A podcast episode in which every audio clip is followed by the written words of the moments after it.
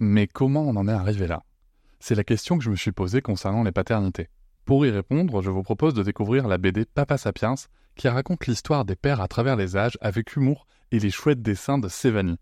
Elle va paraître le 6 juin prochain. Vous pouvez la précommander dès maintenant et avoir un cadeau idéal pour la fête des pères. Alors rendez-vous dans votre librairie préférée ou dans les liens en description de l'épisode ou sur mes réseaux sociaux. Avec quelqu'un qui a dit que je peux pas jouer aux poupées et après j'ai pleuré. Bienvenue sur Papatriarcat, le podcast qui réfléchit à la parentalité au XXIe siècle pour l'affranchir du modèle patriarcal. Bonjour chers auditoris, merci pour votre soutien, merci pour les 5 étoiles que vous mettez sur vos applications de podcast, merci pour les commentaires, notamment sur Apple Podcast. Vous me demandez souvent comment est-ce que vous pouvez soutenir le podcast encore plus Eh bien, sachez qu'il existe l'abonnement Papatriarcat Plus. Cet abonnement vous permet notamment de ne plus avoir de publicité sur les épisodes, de les avoir un jour plus tôt, et surtout d'avoir accès à tous les épisodes bonus qui sont disponibles une fois par semaine, que ce soit avec mes invités et parfois des épisodes en solo où je vous partage mes réflexions sur des sujets précis. Pour vous abonner, il vous suffit de vous rendre sur le lien disponible dans la description de chaque épisode. Je vous invite maintenant à découvrir un court extrait d'un des épisodes bonus. Salut Marion. Bonjour Cédric. Je suis ravi de te recevoir à nouveau dans le podcast Papatriarcat pour cet épisode bonus. Oui. Et tu vas nous parler d'une autre de tes activités. Donc, on a parlé de psychomotricienne. On n'a pas parlé de ta carrière dans le porno. non, non celle-là, ce sera pour un bonus plus plus. euh, psychomotricienne de ta vie de maman, de ta vie de maman solo. Et les gens savent peut-être pas que tu fais aussi de la photo. Oui, je suis, j'ai aussi cette casquette de photographe, effectivement. Ça fait quelques années euh, que j'ai développé ça, cette médiation-là. En fait, je m'en sers vraiment comme une médiation pour euh, soutenir en fait les interactions précoces entre euh, les parents et leurs enfants, qu'ils soient tout petits ou plus, mais plus grands. Donc même les interactions en fait entre parents et enfants, la dynamique familiale. J'ai aussi comme objectif de, de soutenir, d'étayer en fait l'estime de soi maternelle parce que on a le corps qui se transforme, le corps qui change, on a cette donc transformation psychique aussi quand après on a les enfants.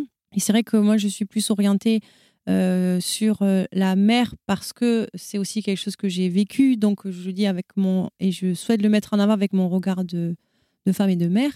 Mais bien entendu qu'après, dans les familles, les papas, je les mets aussi en valeur, voilà, me disant que j'ai une sensibilité plus développée pour la transformation euh, voilà, chez les mères. Et ça, ça vient d'où? Ben, Ça vient du fait que euh, j'ai traversé une dépression postpartum un peu après la naissance de mon troisième enfant. Et en fait, ce qui m'a permis petit à petit de m'en sortir, ça a été euh, ben, en fait que le papa de mes enfants faisait, enfin, il continuait à faire la photo, lui en tant qu'amateur, hein, en fait, plutôt de la, photo artistique. Et en fait, quand il prenait quand même des photos euh, de mon fils et moi, alors il s'en sert toujours comme euh, nous, comme un sujet au sein d'un paysage, d'un contexte. Donc il y avait euh, une composition à derrière. Mais finalement, je trouvais qu'il arrivait à capter aussi des choses dans le regard que pouvait poser notre fils sur moi, ce genre de choses. Et en fait, au fur et à mesure, je me dit, ah, mais en fait, il, me regarde vraiment comme ça, mon fils. Et il a fallu que je me vois en photo, que je nous vois en photo pour me dire, mais en fait, entre ce que je perçois de, la, de, mon prisme et la réalité, il y a un fossé. Et d'avoir ce recul-là, de voir qu'il y avait quelqu'un d'autre qui nous avait pris en photo, ben en fait, ça m'a énormément aidé, vraiment. Et ça m'a aidé à, me voir autrement, à avoir un regard doux et positif aussi sur moi. Et c'est vrai que quand j'ai après j'ai commencé à regarder le travail de d'autres photographes, notamment de photographes femmes qui photographient les femmes et les mères, je me suis beaucoup retrouvée dedans et donc j'ai souhaité euh, me former à la photographie de famille en fait et, euh, et, à pouvoir aussi proposer ça dans le cadre de mon activité professionnelle. Voilà. Et ça, c'est quelque chose qui me tient vraiment à cœur. Alors, effectivement, ça prend appui sur euh, mon histoire, mais j'ai voilà, beaucoup aussi travaillé dessus pour faire en sorte que j'accompagne bien les familles que j'ai en face de moi. je ne suis pas en train de faire une projection de ma propre histoire. Donc, euh, c'est parce que ça s'inspire de mon parcours, on va dire, que je me dis, tiens, et si ça pouvait aider Et il y a des familles à qui, avec qui ce ne sera pas le média utilisé ce sera autre chose, ce sera un atelier de portage, ce sera une, une, de guidance psychomotrice. Euh, voilà.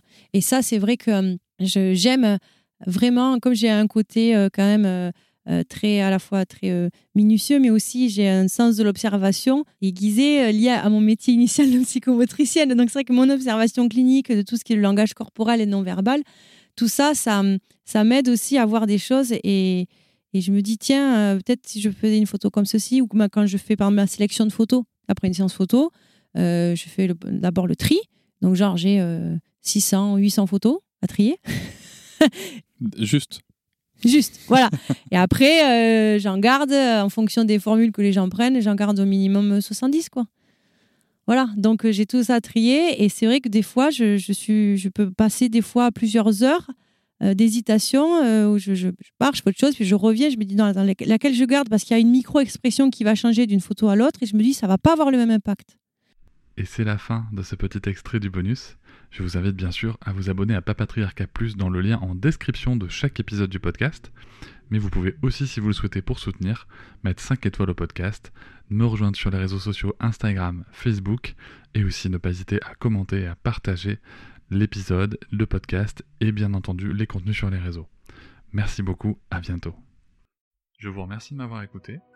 Je vous invite à vous abonner et nous pouvons aussi nous retrouver sur Facebook, Instagram et sur le blog papatriarca.fr. À bientôt.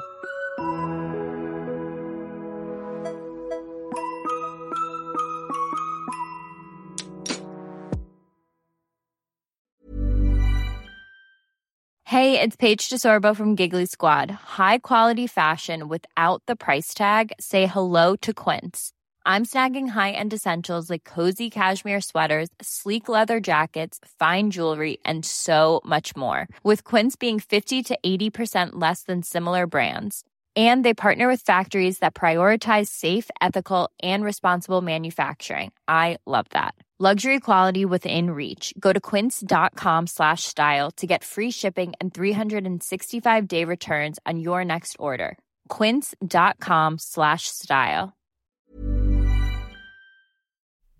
Hop, c'est encore moins. Si tu veux soutenir le podcast, tu peux aussi t'abonner à Papatriarca Plus et découvrir chaque semaine un épisode bonus en plus des 60 déjà disponibles.